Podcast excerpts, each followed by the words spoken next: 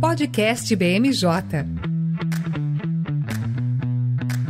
Olá, olá, eu sou Raquel Alves, consultora em análise política na BMJ e iniciamos agora mais uma edição do podcast BMJ. Para essa semana, nós reservamos dois temas que estão no centro das atenções de investidores, do setor privado, e parece que são temas que não estão muito ligados, que são de interesse só dos economistas, dos tributaristas, dos empresários, mas que, na verdade, interessam para todos nós. Né? Nós vamos falar de reforma tributária e nós vamos falar da privatização da Sabesp. São dois processos em curso e a BMJ acompanha diariamente os dois temas em razão da importância não apenas para a economia e para os investimentos, mas para a vida de cada um de nós. Né? E aí pode ter quem pergunte, mas Raquel, reforma tributária lá no Congresso? Beleza, mexe com a vida de todo mundo, porque afinal de contas é todo mundo paga imposto. Mas e a privatização da Sabesp interessa para alguém que está fora de São Paulo? Olha, eu fui estudar, né, para preparar aqui para o podcast, e aí descobri dados da própria Sabesp que dizem que a Sabesp sozinha é responsável por 30% dos investimentos em saneamento básico no Brasil. Então, euzinha acho que uma empresa dessa envergadura, a privatização de uma empresa assim, pode vir acabar sendo, né, servindo de modelo para outras privatizações de companhias de saneamento que vão entrar em curso no Brasil de forma inevitável. Então, acho que é um tema que vale para todos nós aqui.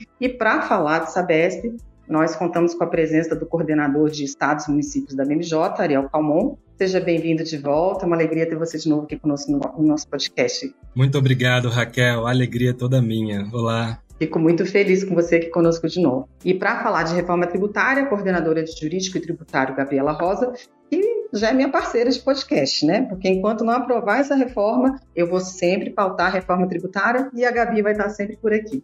Oi, Gabi, seja bem-vinda. Oi, Raquel, muito bom estar aqui de novo para falar desse assunto tão importante.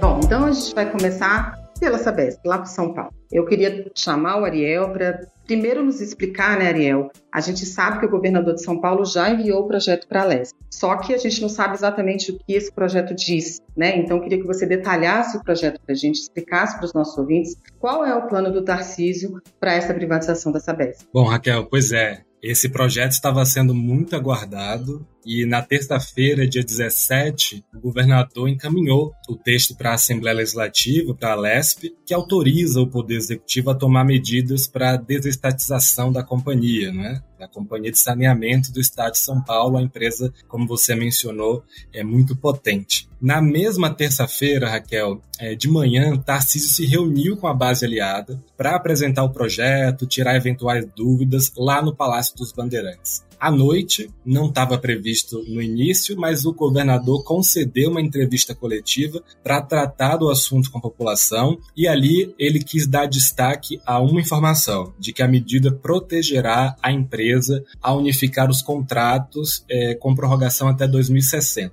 Tarcísio é, falou isso, deu destaque para esse ponto, porque existe o risco de que com a privatização, os municípios que têm maior rentabilidade não renovassem os contratos e isso colocaria em xeque as contas da empresa e o subsídio é, aos municípios menores e menos lucrativos. Né? Agora, é, você me perguntou o que que esse projeto, o que que esse texto traz, né? Primeiro é a escolha do modelo de privatização. O governo escolheu o chamado follow-on. Por esse modelo, o Estado vai atrás de acionistas de referência, né, com maior concentração de capital é, sobre a companhia. Diferente do modelo que foi adotado, por exemplo, na Eletrobras, privatizada é, no ano passado, por Tarcísio na posição de ministro da Infraestrutura. Esse modelo follow-on é preferido pelo governador porque já garante os investimentos necessários é, para a Sabesp então, ela já parte com todos os investimentos para honrar com os contratos até 2060, sem depender da receita dos municípios e sem diferenciá-los, é, garantindo assim a universalização que foi é, editada é, para 2029 é, no texto e, além disso, essa antecipação de investimentos é, garante também, pelo menos essa expectativa, uma redução da tarifa. O texto traz a criação de um fundo para custear os diferentes tipos de tarifa que são cobrados, é, como, por exemplo, a tarifa social. E aí, por último, eu vou destacar um ponto que é muito importante, que é a manutenção de uma posição societária relevante para o Estado, com prerrogativa de veto. Então, Tarcísio incluiu esse ponto no texto porque certamente já esperava que ia gerar algum tipo de discussão. Bom, você falou aí de discussão, falou que teve uma reunião antes. O que eu queria também entender é o seguinte: é para aprovar um, projeto dessa importância, né, gigantesca, você vai precisar de muito trabalho político, né? A Assembleia Legislativa, o governador tem bons contatos, tem os líderes dele lá, mas eu queria entender esse processo legislativo. Eu queria entender as duas coisas. Primeiro é quais os próximos passos, né, até que esse projeto seja aprovado, sancionado e que a gente possa começar a ter um horizonte de quando essa,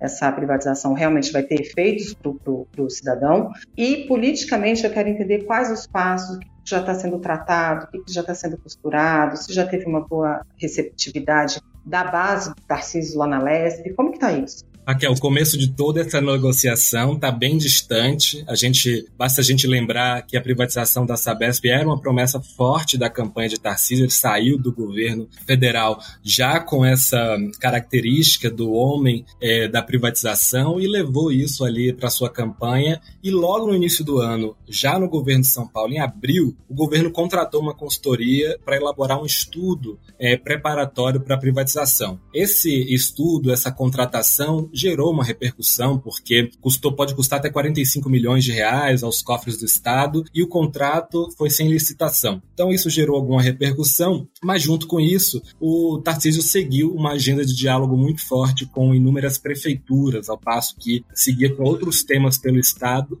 levava junto com ele é, esse assunto da Sabesp. E aí vem um fato curioso, lá, lá do final de julho, é, como a gente sabe, as diretrizes né, desse para privatização que vinham de desse, dessa contratação de uma consultoria e também é, de um grupo formado especificamente para discutir o assunto estavam sendo, é, estavam sendo muito aguardadas e já vinham sendo discutidas. Né? Quando é, esse grupo concluiu os trabalhos e Tarcísio apresentou essas diretrizes, o mercado reagiu mal. Os ativos da Sabesp na Bolsa de Valores caíram um pouco mais de 4% logo após o, o anúncio dessas diretrizes. Então, era uma primeira mensagem muito, muito negativa. Né? Na época, essa reação foi justificada ali por economistas e avaliadores do mercado de ações pela falta de detalhes na proposta apresentada e por uma percepção de que haveria dificuldade política na condução do processo na Alesp. E aí entrando é, nesse segundo ponto que você falou sobre como que é essa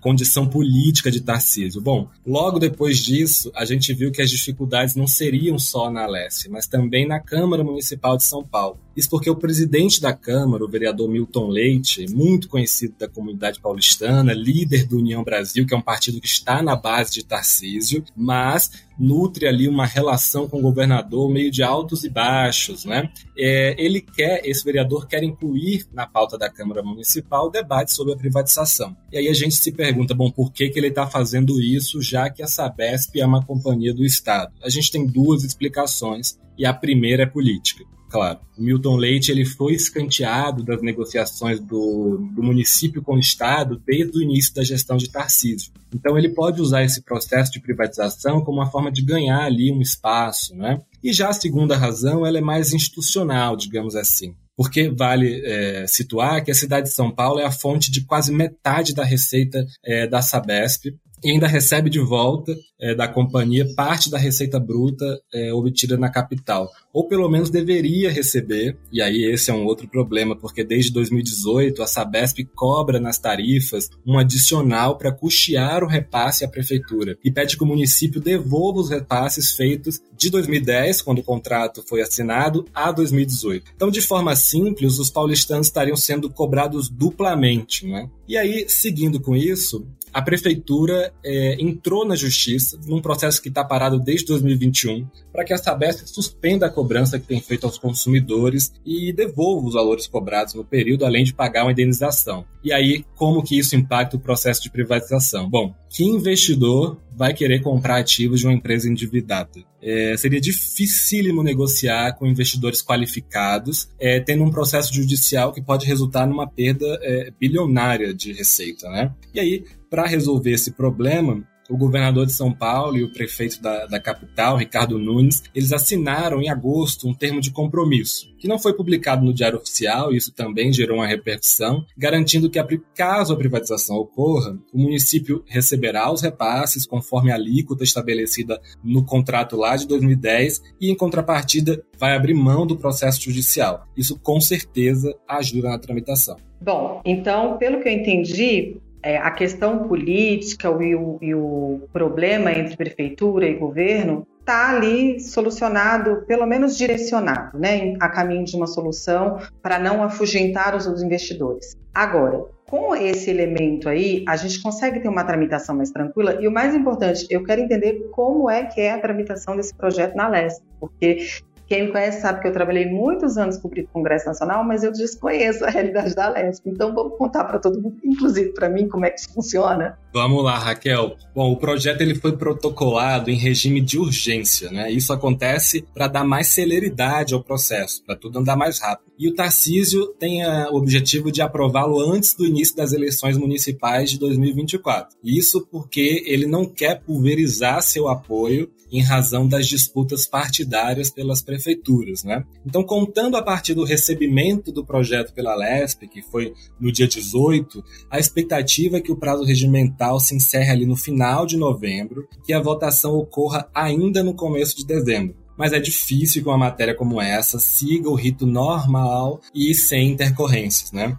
A primeira intercorrência que eu acho que vale mencionar aqui para vocês é a gente já teve contato. É uma contestação por parte de um grupo da oposição do tipo de proposição legislativa que deve é, figurar o tema da privatização. Para esse grupo da oposição, o governo não poderia ter enviado essa matéria como projeto de lei, mas sim como um projeto de emenda à Constituição. Isso porque vigora entre eles a interpretação de que a Constituição do Estado é, determina que o serviço de água e esgoto será prestado por uma empresa pública de saneamento. Isso está lá, de fato, é, na Constituição. É, e a privatização no modelo follow-on iria na contramão disso. Então, os parlamentares da Leste eles já estão se mobilizados nesse sentido. Essa semana a gente já teve uma audiência pública para tratar sobre privatização da Alesp e eles querem tanto trabalhar para tornar o PL inconstitucional, argumentando que ele deveria estar na forma de uma, de uma proposta de emenda à Constituição, e em uma outra frente, é, super recente, que é a, uma ação de solicitar que ocorra um plebiscito para decidir a questão. Eu lembro que na greve da Sabesp, que durou muito pouco, lá no comecinho é, de outubro, é, os servidores pleiteavam isso e agora esses servidores estão aliados a esse grupo de oposição da Alestre, também querendo essa outra via que seria um plebiscito. Já há um projeto de resolução protocolado e a gente sabe, a escolha de um PL não é à toa. E aí, passando mais especificamente para esse rito de tramitação, é, um PL tramita mais rápido do que seria, por exemplo, uma PEC. Mas não é só isso. Né? No PL, é, seriam necessários 48 votos, é, uma maioria absoluta, para aprovação. Já na PEC, 57 votos, então 3 quintos da casa. Em uma LESP, que embora seja maioria governista, nem sempre se mostra ao lado de Tarcísio, é como a gente vê nesse dilema com União Brasil e com PSD, especialmente. E aí, isso pode acabar ficando mais caro, uma negociação que pode é, é, custar mais caro. Então, é, ao passo que nós estamos hoje, não é? muita coisa vai mudar, mas o projeto entrou na chamada pauta de emenda na Alesp que é o, o, o, chamado momento em que os parlamentares podem apresentar emendas ao projeto. E aí ele entrou nessa pauta, vai ficar em mais quatro sessões, ou seja, cinco no total, e depois ele vai ser despachado para a Comissão de Constituição e Justiça e demais comissões pertinentes que ainda é, ali serão avaliadas. Nesse meio de campo, Raquel, muita bola vai rolar, viu? E aí, nesse sentido, Ariel, você está falando assim, já era de se imaginar, né, que um tema como esse, um tema que divide tanto opiniões e que, para alguns lados, né, é um, são temas que são tratados como meio que tabus até, né? Assim, a esquerda trata qualquer proposta de privatização como se fosse uma coisa conceitualmente ruim, né? É, não é porque a esquerda não gosta de privatizar, né? Essa palavra é meio proibida, né? Então, a oposição ao Tarcísio, a gente já sabia que ia bater muito bom. Mas me chama a atenção que partidos que né, estão na base dele não estejam, não, não sinalizem estarem assim, estar tão dispostos a facilitar a tramitação do projeto. Você falou aí de um calendário muito ousado. Se a gente está falando de antes das eleições municipais, a campanha começa o quê? Em julho do ano que vem. Então a gente tem agora o finalzinho, esse último trimestre do ano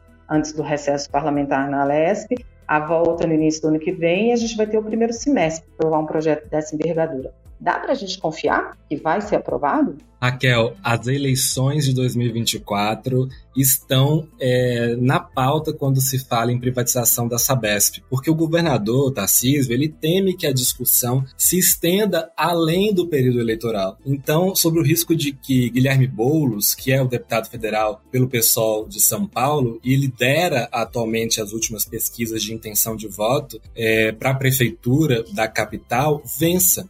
E Boulos, ele é contrário à privatização, como você estava dizendo, esse ideário da esquerda. E a adesão da, da capital é essencial, como a gente falou, São Paulo tem quase metade da. é responsável por quase metade da receita da, é, da Sabesp e é maior contrato, não é? Guilherme Boulos já solicitou uma audiência pública lá na Câmara dos Deputados para tratar sobre o assunto e ele vai bater nisso o que abre, abre mais possibilidade para desgastar a imagem de Tarcísio com a opinião pública e aí fazer com que ele tenha que buscar mais apoio para ampliar seu capital político. Né? Nesse sentido, Raquel, me permita falar sobre uma outra pauta polêmica, mas eu dessa vez não vou entrar tão a fundo, que é a reforma administrativa. Tarcísio mandou hoje, dia 19, para a LESP e essa reforma promete extinguir mais de 5 mil cargos, mas ela também será usada para resolver o problema de coesão da sua base na Alesp. Isso porque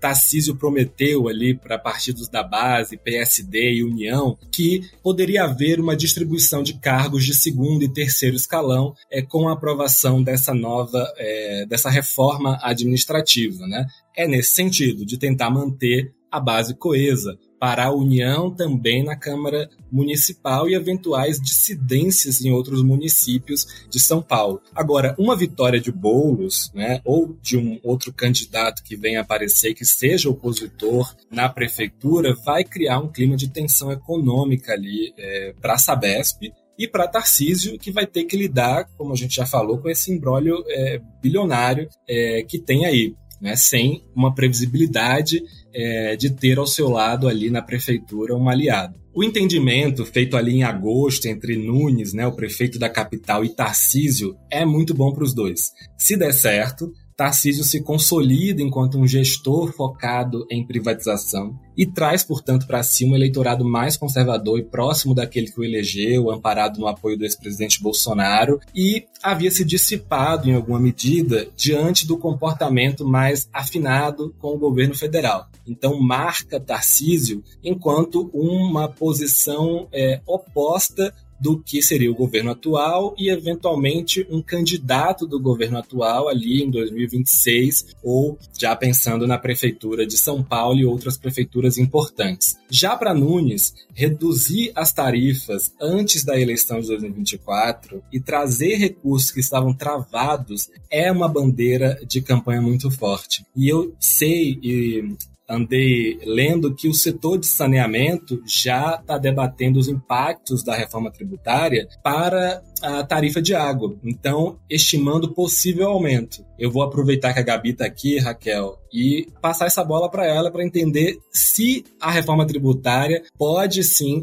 é, dificultar ainda mais a tramitação de uma privatização da Sabesp. Olha, é difícil a gente dizer se de alguma forma a reforma tributária vai dificultar ou não o cenário de negociação, privatização da Sabesp a nível mais concreto. Porque o que a gente sabe é que o impacto da reforma tributária, a princípio, se a gente olhar especificamente no setor de saneamento, ele gera um impacto de fato, é um impacto substancial, mas como vocês mesmos trataram, existe uma articulação para que seja inserido o saneamento nas hipóteses de redução de 60% da alíquota do imposto sobre bens e serviços, da contribuição sobre bens e serviços. Caso de fato não seja é, introduzido no parecer essa redução, ainda assim, companhias estaduais têm subterfúgios para terem uma redução do impacto tributário como, por exemplo, o próprio Fundo de Desenvolvimento Regional que está sendo criado, uma das destinações potenciais é para saneamento. Então, nada impede que o fundo destine seus recursos para reduzir o impacto da tributação nos contratos já existentes das companhias estaduais. Então, para aqueles contratos que existem para a Sabesp, existe uma possibilidade de você não precisar reaver as condições contratuais que existem e sim você garantir via fundos aportes suficientes para que não tenha um impacto no contrato. Isso é a maior preocupação quando a gente está falando de reforma tributária, impacto setorial, sobretudo para setores que têm negociações de longo prazo, por exemplo, negociações que envolvem anos, porque você tem um problema de revisitar os contratos. E aí a revisitação dos contratos pode fazer com que algumas negociações que antes eram viáveis em alguns contextos tornem-se inviáveis com a nova realidade tributária. Isso é uma realidade majoritariamente para infraestrutura, aviação, quando a gente está falando de de altíssimos valores, né? Então, certamente existe um impacto na reforma tributária mas enquanto Sabesp for é, pública, digamos assim, ou estar na, na alçada de um estado, ela pode ter adaptações mais simples do que se a gente estiver olhando para uma concessionária privada. Bom, mas para começar, qualquer coisa sobre reforma tributária precisa que a reforma tributária seja aprovada, né, Gabi? E essa semana parece que veio um balde de água fria assim, nas pessoas que ainda estão querendo preservar confiança nos calendários de votação, né? Nós estamos gravando o nosso podcast na quinta-feira, dia 19 de outubro, e pela manhã o presidente da Comissão de Constituição e Justiça do Senado, o senador Davi Alcolumbre, se manifestou dizendo que antes de 15 de novembro, nem pensar que a reforma tributária vai ser votada. Já o calendário original previa lá no começo desse mês, em outubro, depois a gente já falou em 24 de outubro apresentar parecer e votar na primeira semana de novembro, e agora a gente já está falando em votar no feriado. Quero até entender como é que esse cálculo de votar no dia de feriado. Mas, enfim, o calendário está aí, sendo empurrado para frente, e como o texto com certeza será alterado, precisa do aval de novo da Câmara. Ainda dá para a gente falar, Gabi, em promulgação em 2023? A gente ainda pode ter confiança nesses planos? A vontade política vai se impor e vai garantir essa promulgação? Olha, Raquel, se tem uma coisa que pode segurar a reforma tributária é a vontade política. Então, é, havendo vontade política, tem muito, muita pouca possibilidade de uma coisa não sair. A gente vê realmente todos os esforços que o Lira promoveu para a Câmara e a contragosto de todas as probabilidades, a gente viu de fato a reforma sendo aprovada. Né? A história estava ali para provar o contrário e ainda assim eles conseguiram aprovar. Então, realmente, o que acaba interessando muito para a reforma tributária é a vontade política. Só que em momentos de negociação como a gente está, é justamente esse elemento que acaba ficando mais forte ou mais fraco decorrer do tempo. Quando a gente tem um calendário otimista de finalização da reforma tributária em outubro é num contexto em que a reforma acabou de ser enviada para o Senado. Todas as possibilidades estão na mesa e todas as perspectivas de que um bom diálogo e os consensos vão ser firmados ainda está alto. Aí a gente tem as atualizações desse processo, ou seja, as negociações efetivamente acontecendo e, de fato, os senadores se deparando nos conflitos irreconciliáveis. Então, a gente tem o Senado se deparando com discussões como o Conselho Federativo. Ele vai ter uma Câmara de Compensação, ele vai ter um, um espaço administrativo, ele vai discutir contencioso. Quando a gente chegar ao nível do detalhe, cada um vai ter uma opinião sobre o seu detalhe. E isso é que faz com que uma discussão que poderia acontecer numa semana, ela vira duas, vira três, porque cada reunião a pauta um detalhe. E aí a gente tem diversos detalhes ainda na mesa que por mais que eles possam ser pormenorizados pelos agentes públicos, não, só falta realmente Fundo de Desenvolvimento Regional, Conselho Federativo, alguns regimes específicos de alguns setores, e aí a gente encerra algumas emendas de redação. Eu amo quando o, o senador Eduardo Braga fala só faltam uns detalhes de redação. uns detalhes que mudam o sistema tributário completamente. Então, essas discussões, elas não podem ser colocadas como, ah, só faltam quatro itens. É a estrutura basilar da reforma tributária. Se eles não fecharem o Conselho Federativo o fundo que vai garantir que os estados se arrisquem para um tributo que eles não sabem o potencial arrecadatório e como que os setores econômicos que carregam a atividade econômica brasileira vão ser é, amortizados nesse processo, não vai sair. Então, são detalhes pequenos que vão fazer muita diferença. E aí, indo mais diretamente à sua pergunta sobre o calendário, né? O que, que a gente pode esperar em relação a isso? Eu nunca coloco minha crença em votações de feriado, né? Você falou, você comentou da sua experiência cobrindo o Congresso Nacional, então você sabe melhor do que ninguém que feriado não é campo fértil para votações importantes. Então, eu não colocaria realmente meu nome fogo neste calendário que o Davi Alcombre colocou. Mas a gente vê, por exemplo, Eduardo Braga colocando na mesa a possibilidade de entregar até o dia 1 de novembro o seu relatório. Então ele também está adiante, sinal de que ele está encontrando dificuldade para avançar em alguns temas cabeludos. E nesse aspecto, é, o que pesa realmente é para a Câmara, né? Eu fico olhando essa, essa negociação toda e pensando como é que o Lira está assistindo esse. Porque ele está assistindo numa posição de muita tensão. Porque ele vai ter que fazer caber o equivalente a anos de tramitação num espaço de no máximo um mês, um mês, talvez 15 dias. E não é viável você fazer isso, por mais que você tenha habilidade de manejo do regimento, tem os componentes mínimos que você tem que cumprir sob pena de questionamento da validade daquele, daquela tramitação. E não adianta nada você aprovar uma PEC e depois receber um pedido questionando a constitucionalidade formal daquele ato. O Supremo normalmente diz que é matéria interna corporis, ele não vai se meter. Mas quando fica claro que o processo democrático foi fragilizado, mesmo o Supremo tem dificuldade de declinar, observar a matéria. Então o Lira tem muito é, delicadeza em observar esse processo de retorno à Câmara, porque ele já fez um processo muito acelerado na primeira. Então, na segunda, ele tem garantido que os prazos regimentais mínimos sejam cumpridos. Isso não dá menos de uns 15 dias. Se a gente for apertar em apertada simples, dá para a gente estender é, com um pouco mais de conservadorismo para 20 dias de discussão.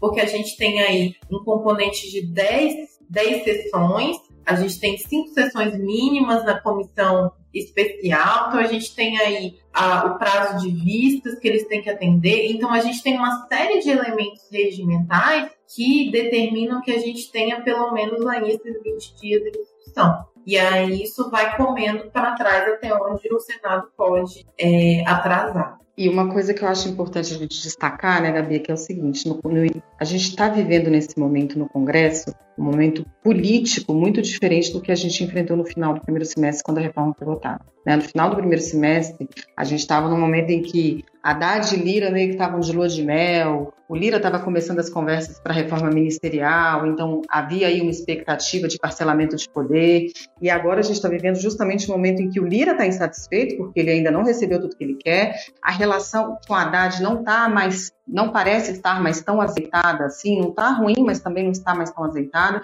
que são elementos políticos que complicam ainda mais ao Lira ter essa boa vontade de construção de uma saída para esse calendário super apertado. Aí eu fico perguntando, o que, que atrapalha mais? É aquela dificuldade, como você falou, construir e definir o texto da base da nossa reforma tributária, que aí é uma questão de praga, ou se é esse elemento político, ou, ou tudo está atrapalhando muito? É um pouco dos dois, né? Uma sintonia bem complicada. Porque, por exemplo, se a gente for olhar os pontos que estão ainda em discussão, alguns deles têm reflexos não só técnicos, mas financeiros na lei.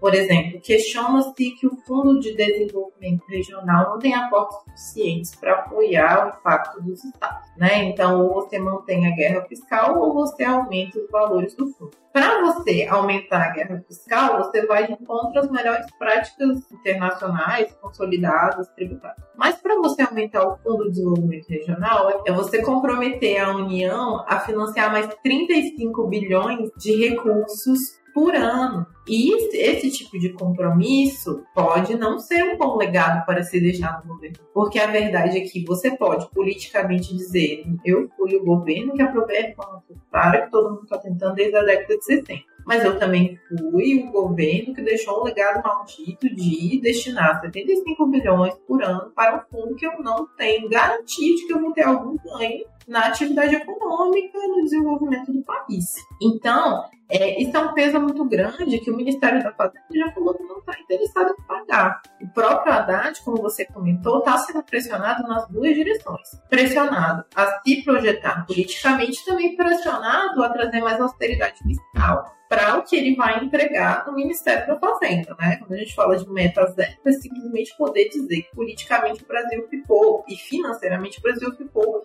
mais estável com este governo. E se você deixa essa herança para. Parece longo agora, a gente está falando de 2033, parece longo, mas em termos fiscais é nada. É, quando a gente fala de teto de gasto, mais que você está falando 10, 20 anos, e é muito pouco em termos de capacidade de um país se pagar os seus, os seus compromissos fiscais. Então, tem esse ponto. E aí você vai se comprometer a um valor em cima de uma expectativa de arrecadação, de uma contribuição que você não conhece o resultado econômico que ela vai gerar. Então, a gente vê aí que o Haddad tem sido pressionado porque os tributos não estão arrecadando com tanta eficiência como se esperava, né? A gente tem essa, essa dor, né, de eu não vou cortar gasto, não vou fazer contingenciamento, então eu tenho que fazer um aumento de arrecadação se eu quiser gerar um zero a zero nas minhas contas públicas. Só que eu não estou tendo a eficiência arrecadatória que eu esperava. Então sobe muito essa pressão de então os tributos que eu vou criar, eles têm que ser muito capazes de arrecadar. E aí o Senado traz freios.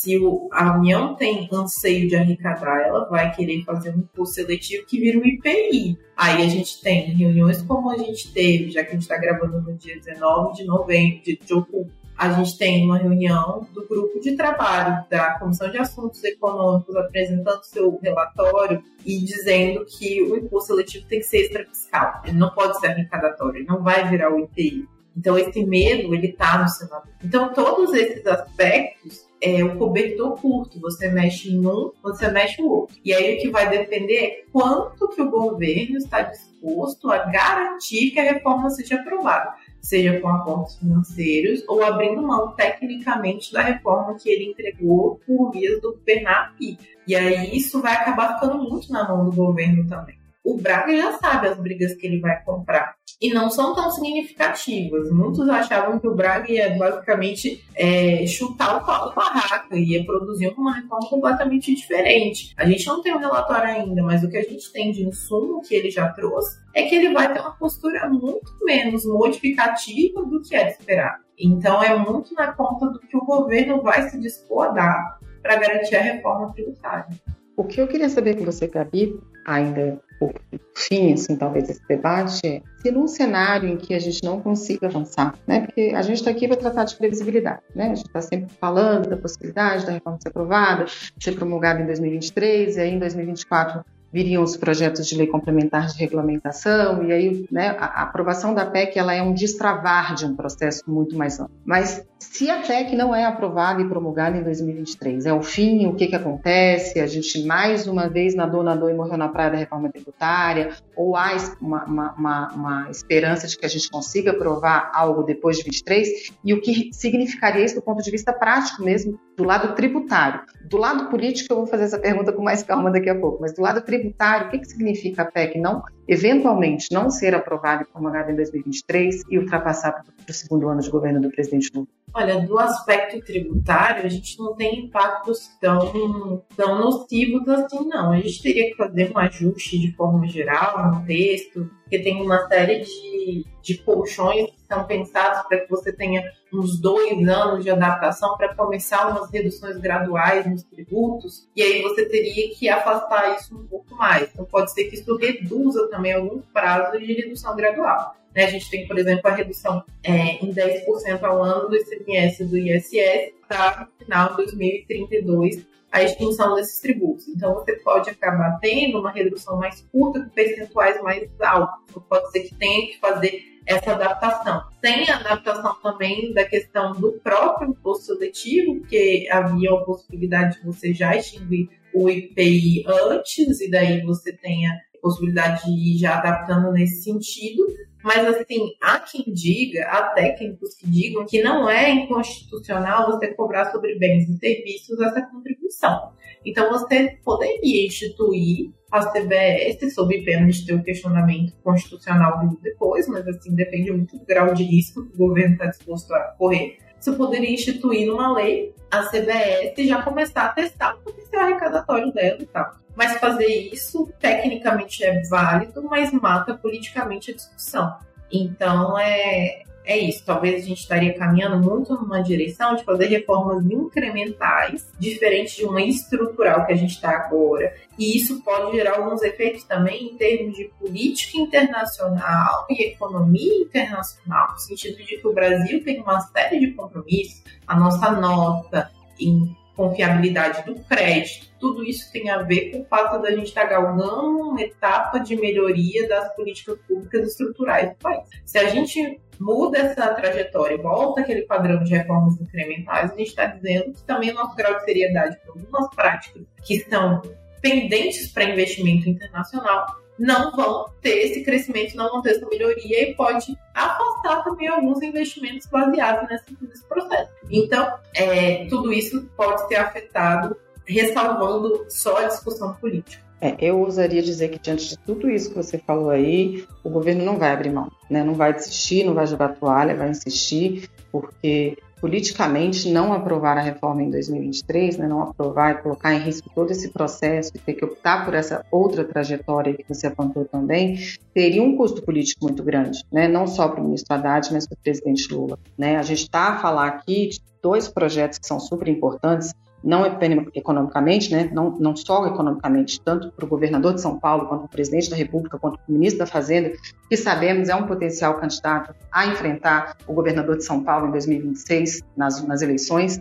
Né? Então, é, a gente teve um retrato lá em julho do que foi a aprovação da reforma tributária na Câmara para a figura do Haddad e também o presidente Lula. Então, por isso que eu ouço dizer que não vejo o governo desistindo, que até a undécima hora vai se tentar encontrar uma solução política, vai se tentar agregar o Lira nesse debate, para se tentar trazer ainda a aprovação e a promulgação dessa reforma para 2023. E pelo que o Ariel nos falou mais cedo, também não vejo o governador Tarcísio é, desistindo dos planos de tentar acelerar ao máximo essa, esse processo de privatização da, da Sabesp lá na Lesp para poder tentar concluir alguma coisa já no final desse ano e evitar o máximo possível que esse debate se estenda para as eleições. Eu estou certa, Ariel, nessa avaliação. Eu queria que você fizesse para mim uma avaliação dessa de no cenário subnacional a gente consegue pensar no impacto político dessa aprovação da Sabesp para os planos do Tarcísio? Raquel, olha, a reforma tributária é o ponto de maior maior interesse de estados e municípios. Então,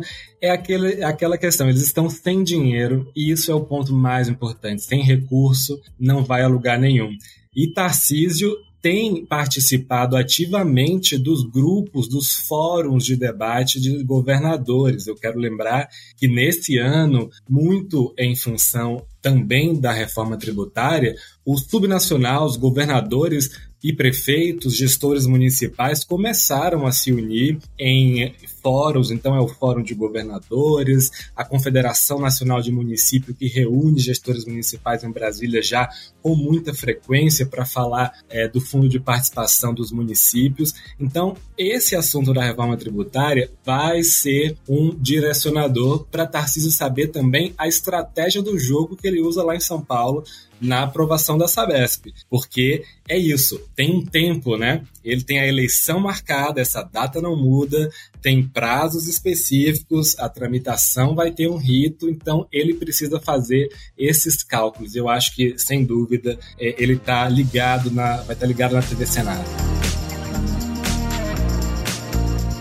Brasil, esse país não é para amadores. É sempre com muita emoção. Nada aqui é muito simples. Todos os processos são muito, muito densos, muito intensos e exigem, né, política na veia. Eu particularmente adoro. Mas, enfim, eu queria agradecer. Vocês sabem, como em todas as edições do podcast, eu poderia ficar aqui horas conversando com vocês. Esses dois temas são temas. Né, eu nem sabia que o tema da Sabesp era tão enriquecedor assim. Aprendi um monte hoje nesse podcast. Obrigada mesmo, Maria, pela sua presença. E, Gabi, muito obrigada. E eu tenho certeza que nas próximas edições do podcast você vai estar aqui conosco para falar de reforma tributária. Espero que nas próximas edições a gente consiga trazer notícias mais alvissareiras, né, com o processo andando, destravando, para a gente poder finalmente trazer é, análise sobre o que foi a aprovação da reforma tributária e o que virá pela frente. E a todos os ouvintes, eu queria agradecer mais uma vez a presença aqui conosco, convidá-los a nos seguir nas redes sociais para saber mais sobre a privatização da Sabesp, sobre a reforma tributária, sobre governabilidade, sobre o Brasil. Muito obrigada e até uma próxima edição.